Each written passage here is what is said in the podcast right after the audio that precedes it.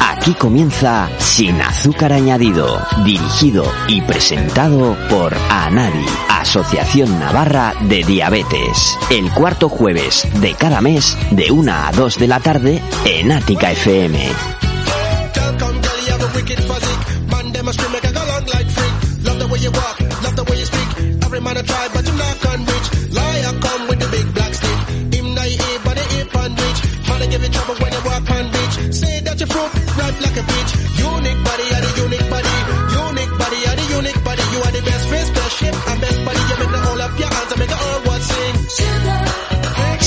Azúcar añadido, por y para las personas con diabetes, dando a conocer y aprendiendo sobre diabetes. Sin azúcar añadido. Bienvenidos al 37 programa de Sin Azúcar Añadido, el noveno de la cuarta temporada. Y hoy eh, hablaremos de en estos cuatro años hemos traído, hemos venido trayendo a gente para que nos contase sus experiencias sobre diabetes, eh, cómo ha vivido la diabetes. El objetivo o la idea con la que iniciamos eh, este programa era acercar la experiencia de las personas con diabetes que nos quisieran contar y explicar un poco a todo el resto de gente con diabetes cómo vivíamos, cada uno tenemos una historia que contar y por otro lado pues acercar la asociación y las actividades a ello. Y hoy eh, tenemos a Susana Ruiz Mostazo, una chica de Tudela que ahora vive en Bilbao y que nos traerá, que ha escrito un libro, Los sueños no tienen cima, y nos hablará de, todas sus experiencias con diabetes, de este libro que, ha escrito y, por qué lo ha hecho. Y luego ya que hemos traído a mucha gente a hablar de, diabetes, hemos traído, eh, hemos pedido a la gente que, que se abriera un poco y nos contase cómo lo había vivido. Hoy quizás eh, en el 37 programa nos va a tocar a nosotros hablar y, hoy contaremos un poco cómo, cómo ha sido mi experiencia con diabetes. Bueno, también hablaremos de temas que en los que hemos estado este, este último mes hablando, de la discriminación laboral, del protocolo del menor en la escuela y algunas actividades que se realizarán durante el mes de junio en Anadi antes de llegar al verano. Así que empezamos el programa de Sin Azúcar Añadido en Radio Atica FM. Lo podéis ver a través de la página de Facebook de Anadi o si no en, la página www.anadi.es. A las personas que sueñan con subir montañas las llaman los conquistadores de lo inútil. No me gusta esta expresión. Tampoco he querido jamás conquistar ninguna montaña. Siempre me han conquistado ellas a mí, por su grandeza, fuerza y majestuosidad. Las montañas son mágicas, te envuelven, te hacen soñar y sufrir al mismo tiempo. Siempre te enamoran ellas a ti. En ocasiones son inalcanzables sus cimas por condiciones climatológicas, por tu falta de fuerzas o preparación. Cada vez estoy más convencida que son más bellas desde lejos. Me he planteado que quizás no tengamos por qué subirlas, que emergen para que las contemplemos y hacernos saber que están ahí, observándonos con superioridad, que son capaces de hacernos sentir, no siempre sensaciones agradables, pero nadie les puede discutir que en ellas te sientes vivo. Tampoco considero que sea inútil. ¿Inútil? Sentir la felicidad de alcanzar una cima no es inútil. Disfrutar del recorrido, sendero, ladera, de cada piedra, árbol, nevero, ¿eso es inútil? Para mí, no hay más utilidad en la vida que en lo que hacemos cada día para sentirnos vivos. Por eso considero que subir montañas es de la máxima utilidad, porque te hacen sentir. Para mí, sin embargo, la conquista era otra. Era la lucha contra una enfermedad crónica, una enfermedad que padezco desde los 11 años y que hasta que empecé a subir montañas me había limitado por el simplemente hecho de escuchar, en demasiadas ocasiones que no podía. Al final, luchar día a día con una enfermedad crónica se asimila mucho a escalar montañas. Exige disciplina, motivación, sufrimiento, preparación, formación, fuerza de voluntad, apoyo. Una persona acostumbrada a enfrentarse a retos diarios relacionados con su enfermedad puede también desarrollar una capacidad para solventar los contratiempos en montaña. Si además este camino le muestra lugares espectaculares, paisajes hasta el momento inimaginables y la hace sentirse viva, me reafirmo en la idea de que la expresión los conquistadores de lo inútil no tiene ningún sentido, porque sentirse capaz de hacer algo hasta entonces inalcanzable no es inútil, porque observar glaciares, neveros, laderas, lagos, arroyos, amaneceres no es más que observar el mundo tal y como es todavía en aquellos lugares donde la naturaleza impera frente a una sociedad que busca la utilidad económica y de poder en todas sus acciones. Por eso quizá para algunos pueda ser inútil. En la montaña no impera el poder del hombre, solo el de la naturaleza. En la montaña tienes que aprender a ser humilde, pequeño, conocer y respetar su fuerza. Sucesos tan terribles como una avalancha, un resbalón en un paso comprometido y todo acaba. La montaña puede ser un lugar increíblemente maravilloso y convertirse en poco tiempo en otro totalmente inhóspito. Sin embargo, la montaña también te guarda regalos escondidos que surgen en el momento adecuado para dibujar una sonrisa en tu rostro tras un largo día de descanso, ascenso o travesía. En definitiva, siempre merece la pena recorrer el camino hacia ellas, contemplarlas, aventurarse en sus valles, collados, para sentirse más vivo que nunca. Importante recordar que, aunque en ocasiones no sea posible alcanzar su cima, la cima no es siempre importante, sino el camino hacia ellas. Vivir, sentir, soñar, sencillamente porque los sueños no tienen cima. ¿Quieres saber por qué? Bueno, pues, estas, este es el primer capítulo del libro Los sueños no tienen cima, eh, narrado por la propia Susana. Y tenemos a Susana al otro lado del teléfono. Susana Ruiz Mostazo. Hola Susana, ¿qué tal? Hola, buenas. ¿Cómo estáis todos? Bien, bien. Teníamos, este es el primer capítulo que, lo que lo narras, lo cuentas tú, pero hay mucho más en estas 500 páginas que en el que cuentas tu vida con diabetes, tus experiencias a través de, de las montañas, cómo has ido creciendo, cómo has ido viviendo y conociendo todo esto. Pero ¿cuál es lo que te motiva para, para escribir el libro? ¿Qué es lo que realmente cuentas en el libro? Eh, me motivó precisamente, era un proyecto que llevaba queriendo hacer hace mucho tiempo, lo que pasa que lo que nos ocurre a todos en nuestro día a día y es que estamos tan estresados, tan ocupados que no, no tenemos a veces un momento para sentarnos a pensar y a, y a reflexionar. Y el año pasado pues nos dio a todos la vida un golpe de realidad muy fuerte con la pandemia y con el consiguiente confinamiento y tuve ese momento que necesitaba para poder eh, pues sentarme, reflexionar, ojear fotos de cuando se revelaban ¿no? Y, recordar momentos de mi infancia, de adolescencia, juventud y luego con el camino a las montañas. Y, empecé a escribir, empecé a escribir durante el confinamiento.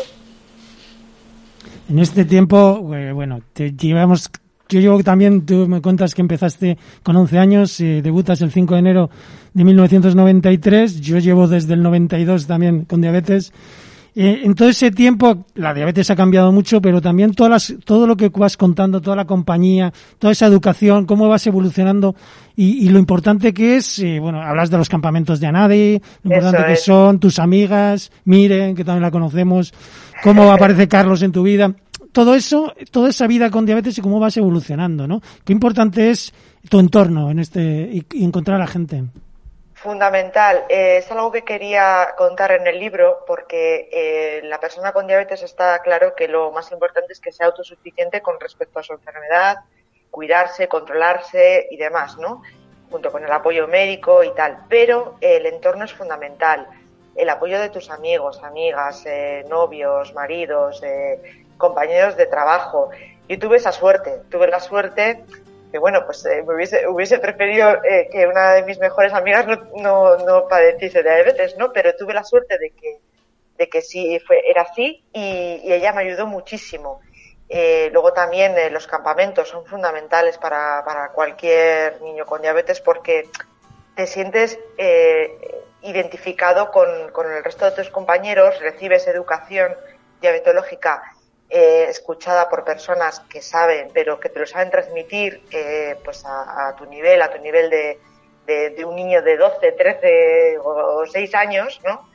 Y, aprendes a hacer muchas cosas. Entonces yo lo veo fundamental y tuve, tuve esa suerte, tuve la suerte de que conté con amigos, conté con, gente que me apoyó y luego, por supuesto, pues la llegada de, de mi novio y luego mi marido Carlos, que, que siempre se ha implicado el 100%.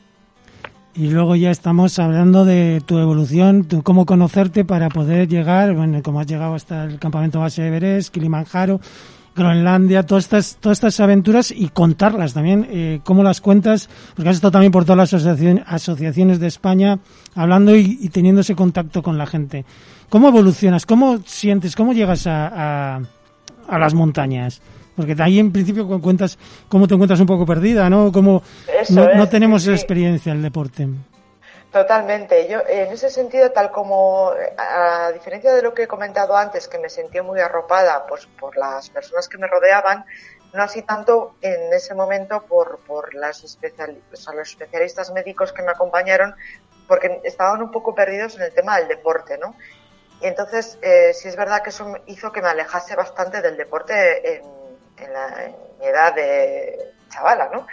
Y hasta que no me independicé y empecé a tomar decisiones por mí misma y vine aquí a vivir al País Vasco, bueno, pues eh, me, vi de repente rodeada de montañas y, y, empecé ese camino junto con mi marido poco a poco, aprendiendo eh, a controlar mi diabetes, lo fundamental, ¿no? Pero también pues a, a subir montes, montañas, y llegué a conocer pues los Pirineos también navarros eh, tan maravillosos que tenemos, los de Huesca y, me daba cuenta que todo eso que iba viviendo, aparte de, sentirme feliz porque, porque estaba muy a gusto, me sentía tranquila y relajada en la montaña, eh, también me aportaba una mejora en el control metabólico de mi enfermedad y me ayudaba a conocerme mejor.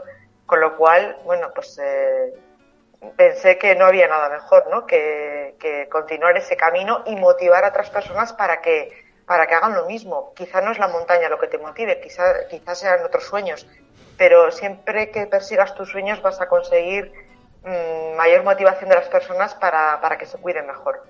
Y el mensaje, los sueños no tienen encima, también es un, una, una frase que te guía, ¿no? Que te lleva hacia el camino. Eso es, yo creo que los sueños, mm, nadie te va a decir que no puedas soñar con lo que tú deseas, eh, los tienes que perseguir, eh, tienes que perseguirlos con toda la fuerza y quizás no llegas a alcanzar la cima o, lo que pretendías, pero seguro que aprendes mucho durante el camino y por eso los sueños no tienen cima.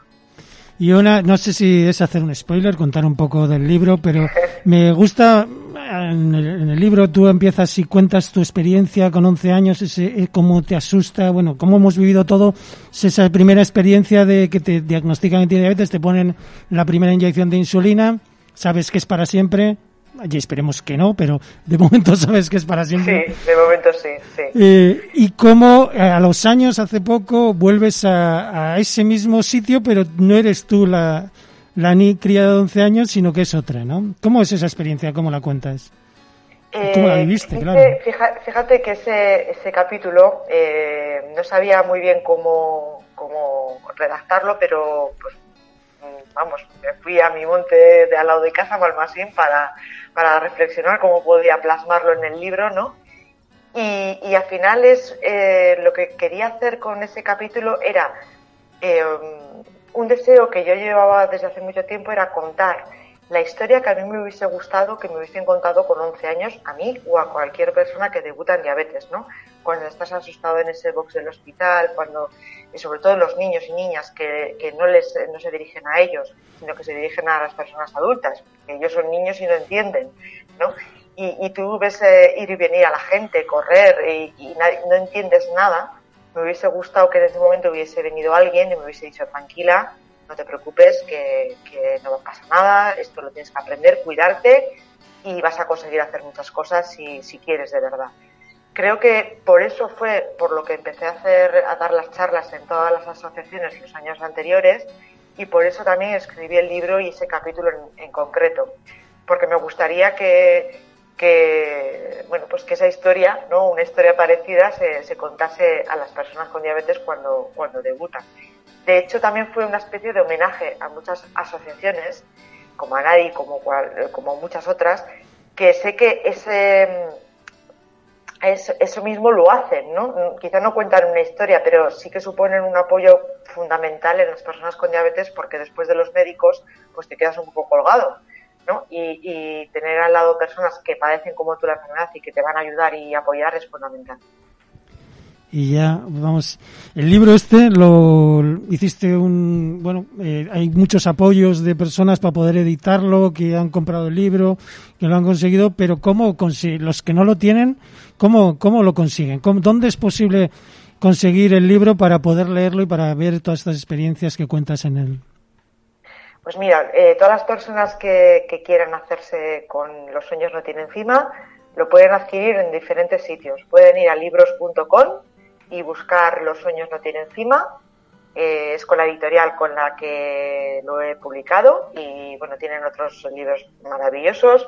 Luego también Fede pues eh, se ha animado y, y, lo publicita a través de su página web, Barchilón eh, y Diabetica también se ha unido. Entonces, bueno, pues lo tienen diferentes sitios donde, donde adquirirlo, ¿no? Eh, sí es verdad que quiero agradecer a todas las personas que, que apoyaron este proyecto porque fíjate que escribir el libro pues se puede hacer, ¿no? Pero publicar es complicado y, recibí muchísimo cariño de, de, muchas personas, asociaciones como vosotros también, que, que, se animaron a apoyar el proyecto y, aquí está. Sí, sí, hay una lista larga al final del libro con, con todos los agradecimientos de personas, Eso también es. de todas las asociaciones, de gente. También eh, eh, al final también hablas de, de, todo lo que supone este mundo de la diabetes, de gente a lo largo de toda España, de conocer gente, asociaciones, es. todo pues, es. positivo. Es que forma parte de todo, todo el proyecto que, que iniciamos mi marido y yo hace siete años, ¿no? Porque cuando decidimos ir al campamento base del Everest, yo tenía muy claro que no quería solamente por mí misma ir al campamento base del Everest, sino que tenía que, que servir pues para para contarlo después, no por mí, sino para que otras personas mmm, pudieran ver que se podían hacer cosas entrenando, eh, cuidándose mucho y, no solamente montaña, sino cualquier otro sueño. Por eso el libro Los sueños no tienen encima no es un libro ni de montaña, ni de diabetes solo, sino es un libro de sueños que puede leerlo cualquier persona porque yo entiendo que todas las personas, tengan o no diabetes, tienen sus propios miedos o, dificultades en la vida, ¿no? y, bueno, pues es lo que quería transmitir. Hay viajes a Egipto, a Kenia, hay, hay, un, hay un camino que recorre esa niña asustada en el box hasta llegar a las cimas de, del Kilimanjaro o, o, al campamento base de Everest. Bueno, y ya para terminar, eh, última pregunta, ¿qué, ¿qué nos espera, qué te espera pronto? Bueno, pues ahora mismo eh, lo que deseo es que todos hagamos lo mejor posible de esta pandemia. Eso es lo más importante, que salgamos todos bien. Eh, ahora lo que, bueno, pues he empezado es eh, como las charlas presenciales por ahora, pues no son muy recomendadas. Pues eh, voy a hacer ciertas charlas con algunas asociaciones que, que se han animado, pues para hablar de, de este libro, del proyecto online a través de plataformas. Mañana tengo, por ejemplo, con Valencia, la semana que viene con Sevilla. Bueno, pues nos reinventamos en pandemia, ¿no? Sí, sí. Y, y luego, bueno, pues seguiremos luchando por perseguir sueños. Yo tengo muchos sueños, pero, pero ya veremos lo que nos depara en el futuro. Me gustaría volver a Nepal, me gustaría, por ejemplo, pues eh, ir a hacer un trekking para ver los gorilas, pero bueno, pues ya veremos, ¿no? Por ahora, eh, pues eso, salir todos bien de, esta situación y, agradecer con todo el cariño a todas las, a todas las personas que han, que han apoyado este libro. Pues muchas gracias, Susana, y buena suerte con todo. A vosotros un abrazo muy grande a toda la asociación, a todos vosotros que os quiero mucho y nada, cuidaros mucho. Vale, gracias.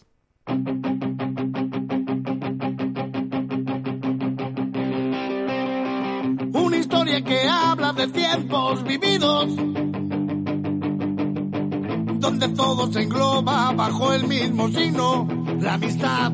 Y era luna para disfrutar, sin pensar mañana que vendrá, sin preocuparnos que un día la magia se iba a acabar.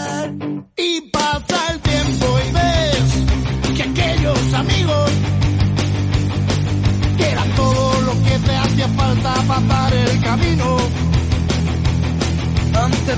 siempre la amistad, la familia podía esperar hasta que un día te deje la vida más solo que nada.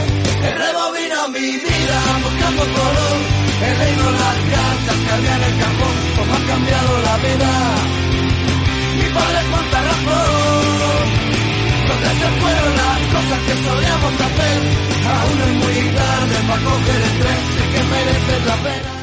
Pues volvemos al Sin Azúcar Añadido después de esta experiencia, de este vivir de Susana, que ha sido, la verdad, es, es impresionante ver cómo evoluciona la gente, cómo va cambiando y, y todas estas experiencias que, que nos contamos, ¿no? Y entre todas ellas eh, tenemos, hola Arancha, ¿qué tal? Hola, buenos días. Está aquí Arancha para contarnos. Vamos a hablar, por un lado, queríamos hablar hoy del protocolo del menor, que hay una actualización, ¿no? De la discriminación laboral, que también tenemos noticias, estuvimos el otro día en el Parlamento, pero Juancho nos ha pasado una información sobre ello. Bueno, estuvimos en el Parlamento porque había salido una, una oposición a empleo público, en este caso concreto, la Policía Foral, en que hablaban, eh, nosotros informamos a través del Servicio Jurídico de FEDE, de que estaban excluidos las personas con diabetes, con diabetes de tipo 1 en concreto, ¿no? Sí, bueno, para poner un poco en contexto a la gente, ¿no? Eh, la verdad que es una ley que, que venía desde hace mucho tiempo, ¿no? Pues que había discriminación laboral por tener diabetes, no solo por tener diabetes, ¿no? También entraba en juego la psoriasis, el, el VIH y la celiaquía, que había muchísima gente que no sabía que, que con estas enfermedades no se podía acceder a ciertos puestos de, empleo público, como podía ser policía, eh, guardia civil o, bueno, también algún, algún puesto en, en redes ferroviarias y, y algunos más. Entonces, todo esto venía pues porque antes el tratamiento de la diabetes y de otras enfermedades no era el mismo que es ahora, ¿no? Y había muchas complicaciones, pero es que igual era hace 30 años. Entonces... creo que es del 84 la ley Sí, del 88. 88. Sí, y entonces nada, a partir de el 30 de noviembre de, noviembre de 2018, en un Consejo de Ministros a nivel estatal, retiraron esta ley, ¿no? O, o, la actualizaron y quitaron como exclusión a las enfermedades, como he dicho antes, por diabetes, psoriasis, celiaquía y VIH. Entonces, eh, una vez que, que aprobaron eso, ¿no? Pues a nivel de las comunidades autónomas también había que luchar para que individualmente cada, cada comunidad pues incluyera esta actualización ¿no? y, y no discriminara por, por motivos de, de esta enfermedad. Eh, sí que es verdad que aparecen unas líneas de discriminación laboral por problemas endocrinológicos, pero pues según nos ha comentado Juancho y, que le han mandado un, un email, ¿no? Pues que se referiría a complicaciones más graves que, que la diabetes, pues algún alguna cosa más personal, no más individualizada. Sí, de, al de final es ver que la persona si es apta o no es apta, pero a nivel personal y no te no te limiten a, a optar. De hecho, una de las cosas que planteábamos es que podías presentarte a la oposición de Policía Nacional y no a la de Policía Foral, por ejemplo, ¿no? Era un poco una paradoja. Sí, había muchas cosas que no tenían sentido, ¿no? Y, y- o no se sabía muy bien por qué y, y por qué no. Y yo creo que, que ahora sí que se va por, por la vía o por el camino que se tiene que ir, que ese es el de no excluir simplemente por, por la condición de, de la diabetes, ¿no? Otra de las cosas que íbamos a hablar era de eh, la actualización del protocolo del menor, que eso tú tienes mucha más información que yo. Sí, bueno, ahí estuvimos con, con reuniones, ¿no? Con la unidad de diabetes, con salud pública, con atención primaria, pues a ver cómo hacíamos todos para, para unirnos, para ir todos a una y, y sobre todo pues que el- la atención del niño, del menor con diabetes en la escuela sea la adecuada, ¿no? Eh, bueno, eso, después de, de muchas reuniones, como te he dicho, pues se llegó a, a un consenso, ¿no? Que, bueno, veremos, o sea, yo creo que, que este año es como el primer año que, que vamos a ver si funciona o no y a partir de ahí también habrá que modificar, adaptar o actualizar lo que, lo que haga falta. Eh, bueno, llevamos muchos años desde la asociación reivindicando ¿no? que, que hacemos esa formación al profesorado, pero de ninguna manera se, se apoya pues, económicamente, no, no entra en, en la subvención. Entonces, tras hablar con ellos y ver que desde todos los sitios queríamos ¿no? el bien común de, de los niños con diabetes, pues vimos que estábamos haciendo, duplicando a veces esa formación o, haciéndola desde sitios diferentes. Los colegios nos aclaraban muy bien en cómo, cómo pedirla. Nosotros desde la asociación tampoco sabíamos en qué casos teníamos que ir y, y en cuáles no. Y eh, sobre todo pues las demandas de, del colegio cuando cuáles eran. Eh, llevamos pues eso, muchísimos años yendo a los colegios de, de todo Navarra, pues a Murchante, a Milagro, a Tafalla, ¿no? desde todos los sitios donde nos llamaban para hacer la formación al claustro de profesores que, que se iba a encargar de ese niño o niña con diabetes. Entonces, bueno, eh, se ha hecho un, un protocolo que se lo enviaremos a, a las familias de, de la asociación pues para que lo vean y, y sepan cómo funciona el tema. Y eh, Para que sepan cuáles son sus derechos, ¿no? Digamos. Sí, y cómo va a ser la formación des- del profesorado, ¿no? En si se les va a formar o no, si es necesario o, o cómo funciona todo este este protocolo. Entonces, en el protocolo salen, bueno, tenemos cinco documentos, que uno es sobre la información eh, al centro que le dice que ese niño o niña tiene diabetes y le explica un poco cuándo se le ha diagnosticado. Luego está la información general de, de la enfermedad, un poco de la diabetes, explicarles al profesorado qué es y las instrucciones para el manejo de la medicación. Luego también está la autorización de la medicación si hubiera que ponerla, ¿no? La del glucagón siempre, pues porque tiene que estar en el colegio y es una medicación de urgencia que pueden necesitar en algún momento. Y luego la de la insulina, pues dependerá si, si se pinchan en el colegio, si no, si comen allí, si no. Bueno, eso es un poco a valorar individualmente también. Y luego hay como una recomendación de un plan personalizado eh, en el momento en el que tiene una persona con diabetes en el aula. ¿no? Pues como el profesor tiene que poner eh, una seña en el cajón de que hay una persona que, que tiene diabetes, un niño o niña, y, y que le pudiera hacer falta pues la medicación de urgencia en algún momento, bueno, pues tenerlo en cuenta, ¿no? Por si en algún momento le tendría que dejar o salir al baño o, lo que hiciera falta. Entonces, yo creo que con todo esto haremos un pequeño estudio ¿no? de, de cómo está funcionando, a ver si las familias están contentas, los centros educativos tienen todo lo que necesitan y, y de esta manera pues que todo vaya hacia adelante y todo el mundo esté formado y, y sepan actuar en el caso pues de que haya una complicación o incluso cómo es la atención a ese niño allí en, en el colegio, ¿no? Muy bien, un buen paso.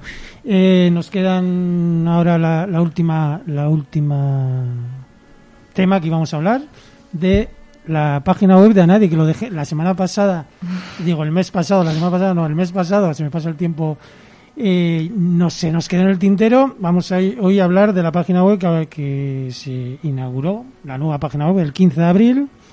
Y sobre todo a mí hay un, un mensaje que me, que me gusta, que es únete al movimiento Anadi. Ese es eh, el inicio de la página web. Aparte, bueno, cuéntanos todos los servicios nuevos que hay, cómo, cómo, qué esperamos de esa página. Si nunca nos da tiempo a hablar bien de, de esto, ¿no? Eh, la verdad que todavía está actualizándose un montón, que esto, bueno, es un proceso dinámico y continuo y no va a ser de que hoy está y, y ya no va a cambiar, ¿no? Yo creo que, poco a poco iremos adaptándonos a, a, lo que veamos que la gente necesita o, o, la información que es que se necesita tener. Entonces, sí que ha cambiado muchísimo respecto a, al anterior, bueno, también con el cambio de logo y así, las cosas pues pues cambiaron bastante el diseño, ¿no? Uh -huh. Y ahora pues tenemos muchos más servicios, yo creo que no que ofrezcamos, sino que los enseñamos, ¿no? Porque muchas veces decíamos que, que hacíamos cosas que nunca llegábamos a comunicar externamente. Entonces yo creo que con esta web lo que vamos a conseguir un poco es salir más a, al mundo, ¿no? A la gente y, y hacer las cosas pues más públicas. Eh, por un lado, bueno, explica un poco pues todo lo que es la asociación, eh, todas las actividades que tenemos, todas las actividades también que hemos realizado y luego pues los proyectos más innovadores, ¿no? Pues como pueden ser Diabescape y Diabegame, que en la otra página es, ni estaban, ¿no? Y ahora hemos tenemos la posibilidad, por ejemplo, de que eh, puedan jugar a Diabegame desde la página desde web. la propia página acceder al, al juego. Sí. ¿Mm? Y luego también en cuanto al movimiento de, de Únete, Únete al movimiento anadino que me comentabas, la verdad que yo creo que, que es algo que también teníamos todos muy en mente, ¿no? Que todo el mundo se uniera un poco más a, a la asociación y que cada uno aportara de, de la forma que necesitara o de la forma que pudiera, ¿no? Y yo creo que va a venir muy bien también a nivel de comunicación el concepto un poco de la, de la página en ese en ese esa frase no de unete al movimiento nadie ese mensaje es que sea más interactiva que las que, que sea más participativa por parte de los socios de Anadi y, de, y que los conozca la gente en general que cada vez seamos más cada vez un poco ese objetivo también de llegar también a las personas de con diabetes de tipo 2 ¿no? Sí, la idea es ir formando comunidad, ¿no? Que cada vez llegue más gente. Decimos siempre que hay muchísima gente con diabetes en Navarra y no tenemos tantos tantos socios, no, tanta gente que, que esté unida a este a este movimiento. Eh, otra cosa importante también de la página web que está en el horno y, y acabamos de mandar los las cartas es el carnet de socio. Mm, es cierto, ya está listo, ya pueden pasar listo. a recogerlo. está listo, está en la página web, pueden mirar todas las los descuentos, las promociones. Ya, ya lo tenemos ahí y les llegará a su casa. Si no es hoy, mañana lo tienen en, en la puerta. ¿Alguna de piscina o algo así tenemos para este verano para ir con el carnet de socio, descuentos? Pues de momento tenemos... ¿Rayo suba para este verano? Casi, casi llegará. tenemos una herboristería, tenemos eh, ópticas, tenemos centros de, de audición, bueno, que entremos en la página web y ahí aparece todo, ¿no? Todo lo que está disponible y, y obtenemos la información. Sí, en la pestaña Asociación Carnet de Socio aparece Ahí todo. aparece toda la información. Bueno, ahora vamos a poner un poquito de música y nos cambiamos de, de micrófono, Aranche y yo, para la siguiente entrevista.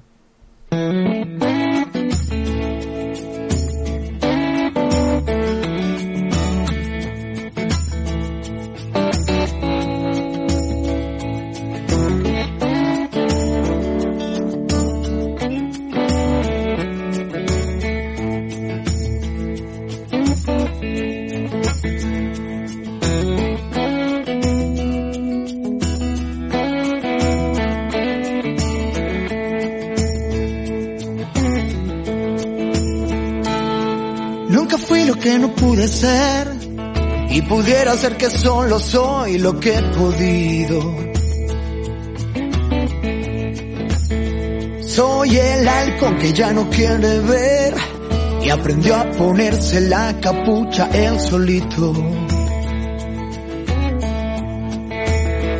Alguien mueve el cascabel, pero esconde el veneno y los colmillos. Es la forma de caer, es la forma de volver de los abismos.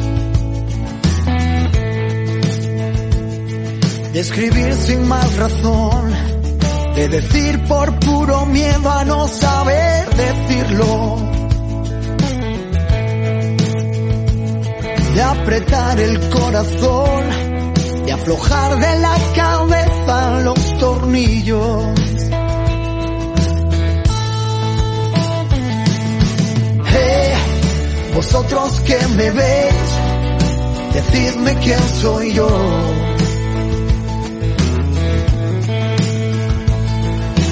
Hey, ¿quién necesita un Bueno, pues hoy por fin cambiamos los turnos, ¿no? Me toca ser la, la entrevistadora y después de 37 programas, más de 60 entrevistas, más de eh, 40 canciones, ¿no? Pues yo creo que ya era hora de, de ver un poco tu experiencia, que también es interesante y, y creo que le puede servir a, a mucha gente que nos esté escuchando hoy.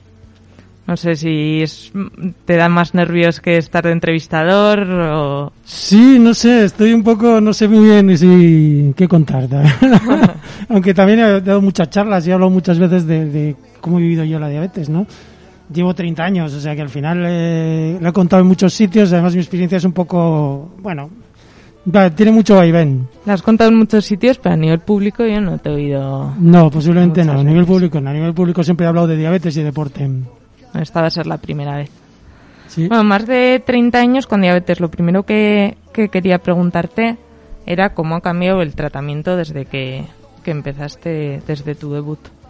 Bueno, yo, bueno, siempre lo, eh, sí, cuando hablamos lo digo, yo eh, llevo 30, bueno, 29 años, esto es en el 92, debuto con diabetes y yo, ni yo, ni nadie en mi entorno sabe lo que es la diabetes, no conocía la diabetes, pero sí que tengo el recuerdo de que cuando la primera vez que me pinchan eh, en, en urgencias, eh, digo, esto es para siempre. O sea, lo veo el pinchazo. Yo odiaba, odi- bueno, sigo odiando las, las agujas.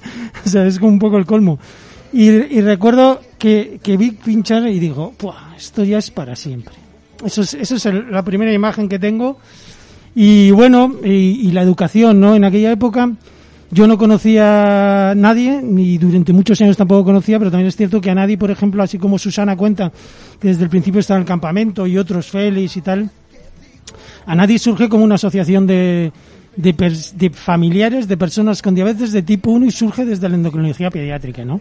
Y ella cuenta que estuvo un mes en el hospital. Yo no tengo recuerdos de educación. No sé si sería también por el susto. Sí, me imagino que me educaron, me dijeron cómo me tenía que pinchar y, y estas cosas, ¿no? Pero yo sí que es cierto que, que- que vivo en ese mundo en el que no, no conozco. Y sí que ha cambiado. Yo en un glucómetro tenía un glucómetro que me lo tuve que comprar que duraba dos minutos el sacarlo. Las jeringas eran aquellas en que metías el, eran con viales, eran las jeringas de toda la vida que habíamos, que yo soy de los 80, en mi, mi adolescencia, y en los 80 la relaciono con, con, con la heroína, ¿no? Es esto un poco, todas esas frustraciones, todo ese desconocimiento. Mis padres eran mayores, estaban ya los dos jubilados, era una situación un poco en el que sí todo cambia, la formación, la tecnología, todo, ¿no? Ujú. En cuanto al tratamiento, empezaste con jeringas, ¿nos cuentas? Luego pasaste a plumas Sí, bueno, insulina. yo, eh, yo en realidad eh, en la diabetes eh, yo vivía, yo, yo debuto con 23 años, yo vivía en Donosti, eh, hacía tres años que, que mis padres se habían pirado, o sea, vivía yo solo allí, trabajaba de noche, estudiaba y tal, y en un momento de mi vida decido cambiar esa vida en el, en el que veía que no había camino y me vengo a, a- a la Universidad de Pamplona. Me, cogen en la Universidad de Pamplona. Vengo al pueblo a vivir de vuelta después de tres años a vivir con mis padres. Yo decido eso y, y a los eh, bueno y a los seis meses debuto con diabetes. Debuto, estoy en la universidad, debuto con diabetes. Yo no tenía ningún conocimiento. De hecho, llevaba dos o tres semanas, pierdo 15 kilos en tres semanas. Voy a, a- al médico del pueblo, me, me dice para hacer unos análisis en Pamplona. Bajo, entonces era Solchaga, ahora doctor San Martín. Entre las pruebas que me hacen es la prueba del SIDA. Yo no tenía ni idea, era evidente, había perdido 15 kilos, estaba todo el día meando, me estaba en la cama y bueno, al final vomito y entro en urgencias, ¿no? Que es lo que contaba antes. En todo ese momento, eh, a mí en, en ese, en ese mundo, yo eh, me vine aquí porque yo había, en mi, en mi idea de vida, era sacarme una diplomatura, presentarme a controlador aéreo, ese objetivo vital, ¿no? Y, y- y a mí me gustaba volar desde pequeño, entonces yo quería sacarme el piloto de, aunque sea de avioneta, ¿no? ¿Qué, te, qué, me, qué me encuentro? que cuando debuto con diabetes, eso desaparece, esa motivación, todo ese cambio vital que había hecho, desaparece porque una de las cosas que no puedes hacer es ni ser controlador, bueno, entre otras que hemos hablado de la discriminación laboral por tener diabetes, independientemente de cómo esté tu situación, es esa, ¿no? Entonces, yo, 20 años, cambio de vida, debut a los seis meses de estar aquí, todas mis motivaciones desaparecen un poco. Y, y, bueno, y entre la frustración de la diabetes, la juventud y, y, encontrarme bien, llevados tres meses que tengo diabetes, llego un día a la consulta y, no dejo de ir. dejo de ir porque no me apetece, porque estaba rebotado, porque tardan en atenderme, porque realmente no me apetece, no me apetecía estar ni, ni, ni, ni que me dijeran cómo, cómo era y me pego hasta el 95 sin una consulta de endocrino. Simplemente me pinchaba, con eso mi cuerpo tiraba, yo mientras tuviera insulina en el cuerpo era suficiente, ¿no? Entonces, todo eso tampoco es que me llamen, o sea, yo salgo del sistema y no vuelvo a entrar en el sistema, ¿no? No tengo educación, hago eso y, voy tirando. Entonces, cuando ya eh, eh, yo iba con mis viales, con mis eh, jeringuillas, no miraba porque el glucómetro aquel era miraba igual una vez se me ocurrió mirarme, pero tampoco demasiado. Yo sobrevivía con insulina. Yo sabía que me tenía que poner la insulina, estaba mejor o peor, pero sobrevivía. Y hasta el 95 no vuelvo, que es cuando descubro los bolis, los glucómetros y, y cambiamos de insulina, hablamos de tratamientos, hablamos de cosas. ¿no?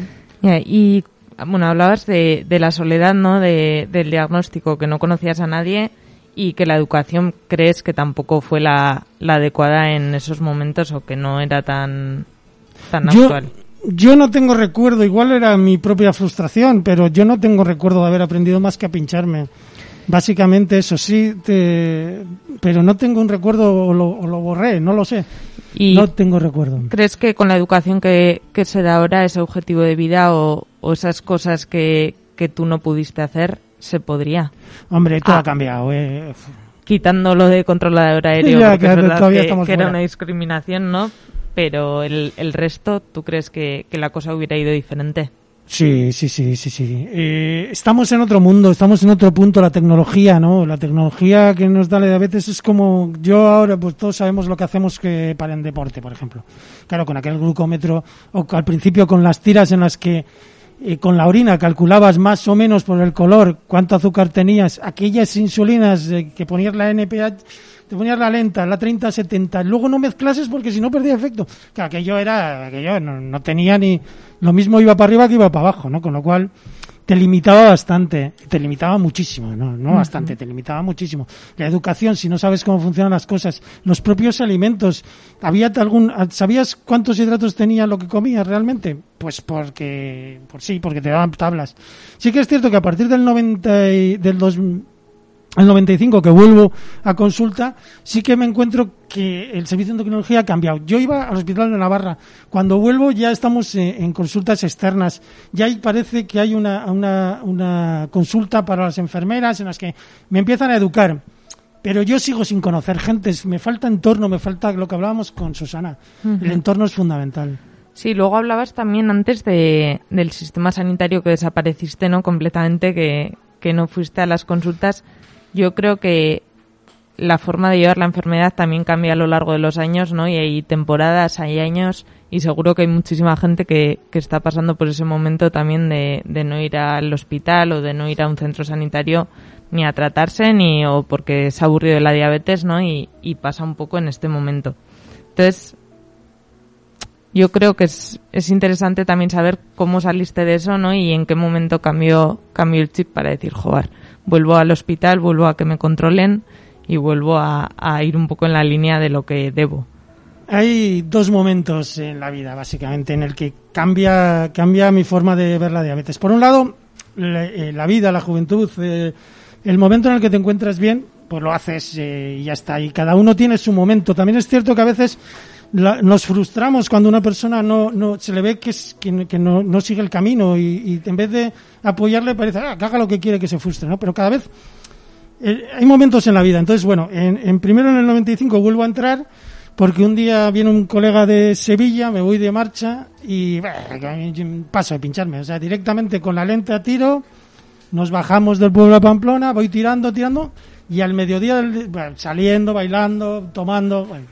Al mediodía al, de- al día siguiente, el domingo, claro, necesito insulina. Ya se me acabado todo lo que tenía y empiezo a encontrarme fatal. Digo, hostia, me tengo que ir al pueblo que allí tengo la insulina. De repente, echo en falta, ¿no?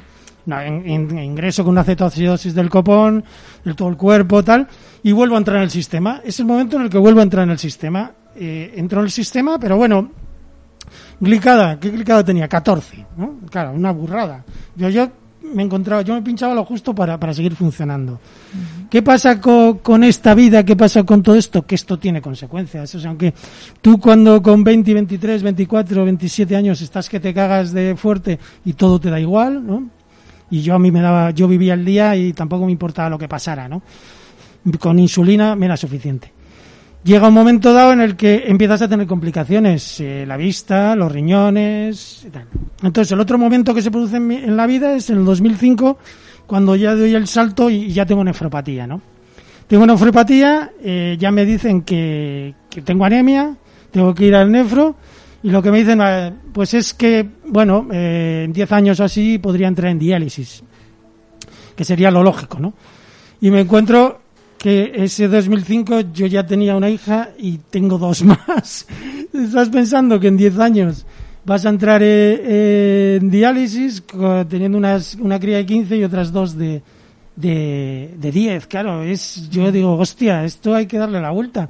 No puede ser que lo que a mí me dé mi vida es mi vida, pero condicionas todo el resto, ¿no? Entonces eso me hace cambiar, me hace cambiar tanto que me, que me apunto a una media maratón eh, para correr en la Fundación para la Diabetes, empiezo a conocer gente y a partir de ahí empiezo a conocer el- gente que tiene diabetes. Y eso realmente, y acercarme a asociaciones, y eso realmente me hace cambiar, me hace verla de otra manera, normalizarla, ¿no?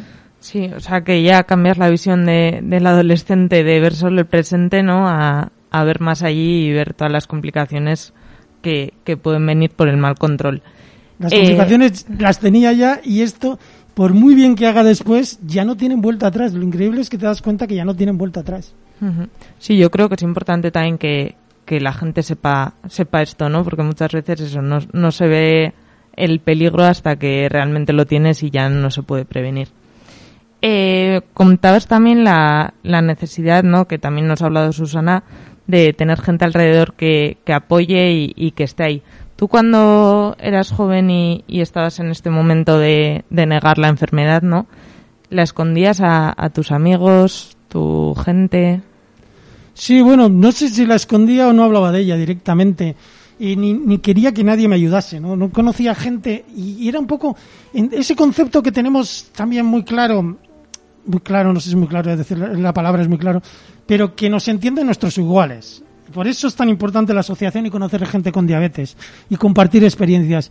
Porque que tú me digas, o sea, aparte de que ya estaba frustrado, es muy complicado que, que alguien que no tiene diabetes entienda lo que es un bajón, lo que es ponerte insulina, lo que es limitarte de comer, lo que es limitarte. Oye, tío, que tú haces lo que te da la gana.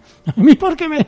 ¿Sabes? Esa sensación que no es real, pero. O sea, no es real, porque nosotros también, si tienes conocimiento, si puedes hacer, pero dar ese salto con una persona igual que te explique porque un endocrino no le no, no, no te acaba de transmitir, ¿no? Entonces por eso es tan importante las asociaciones, por eso es tan importante las compartir experiencias y motivaciones, porque si tú me cuentas algo, yo entiendo que tú lo has vivido, con lo cual eso.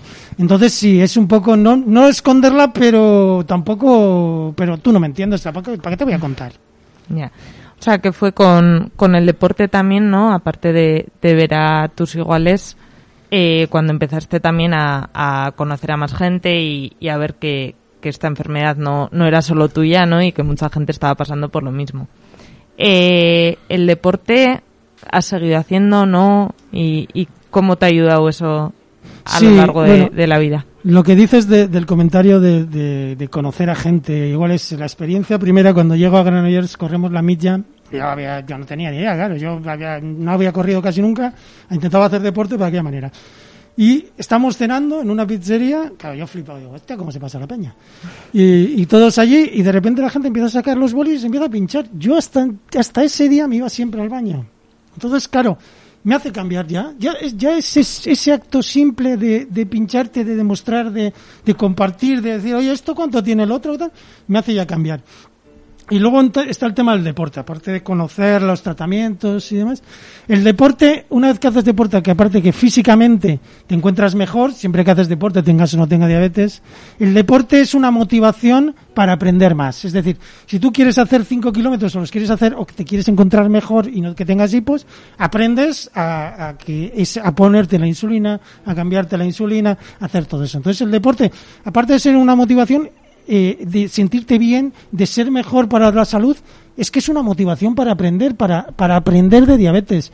Por eso sigo haciendo deporte, estamos con la, llevo estos 15 años que llevo en Anadi, que eh, a partir de entonces conozco a Anadi, me involucro en ella, eh, a través de Luis, que, que me acercó, Luis Iriquibel, que me acercó a la asociación, y yo fui entrando, y, pero eso me aportó muchísimo, tanto como para aprender, como que el deporte me ha, me, me ha aportado mucho, y, sigo haciendo, sigo haciendo deporte. Siempre hablamos de, de los beneficios del deporte, ¿no? Pero son indudables, por supuesto. Eh, para ir terminando, que nos quedamos sin tiempo. Eh, el próximo programa, si quieres, vuelvo a hablar de esto, ya he cogido caña. Entrevista parte 2. quería saber, por último, eh, qué le dirías a un adolescente que, que está pasando por un momento malo, ¿no? O por un momento de, de negación de, de la enfermedad, como también lo viviste tú, y también a sus familias. Bueno, yo creo que, por otro lado, las familias, lo primero, ¿no? Eh, porque hablo mucho y, y comento mucho y veo muchos padres, ¿no? Eh, la decisión de cuidarse es una... Bueno, y tú lo puedes contar también. Igual tendremos que entrevistar a ti, que tú has sido adolescente. Eh, pero bueno, no, no tan malo como... eh, la, la cuestión es... Es importante darle apoyo, estar cerca, eh, darle cobertura, pero la decisión tiene que ser suya. Si la adolescencia es una edad complicada para todos, con diabetes es, es un sumar, ¿no? Es- se multiplica, exponencial la complicación y el sentirte diferente y el, el intentar englobar. Entonces, lo importante para las familias es estar cerca, darle apoyo y estar siempre pendiente a que, a que salte esa chispa en la que el- esa persona esté dispuesta a ayudar sin, te- sin generar conflictos, sin generar eh, atosigamiento, sin generar todo eso, ¿no? Y a ellos, pues, hostia, que, que esto tiene, que esto no se acaba a los 20, ¿sabes? Y con, y con lo que hagas ahora lo vas a ir pagando a los 30, a los 40, a los 50, a los 60, a los 70, aunque ahora no, no lo tengas en cuenta. Ahora estás físicamente como un toro, pero todo lo que hagas mal lo vas a hacer. Entonces, rodéate de gente, rodéate, cuéntalo, rodéate de gente porque puedes hacer todo lo que quieras, entre comillas, todo lo que quieras, entre comillas, teniendo diabetes igual que tu colega sin diabetes. Bueno, yo creo que con eso nos quedamos, ¿no? Eh, Es una pena que no tengamos más tiempo porque yo creo que se han quedado muchas cosas en, en el tintero, pero seguiremos hablando.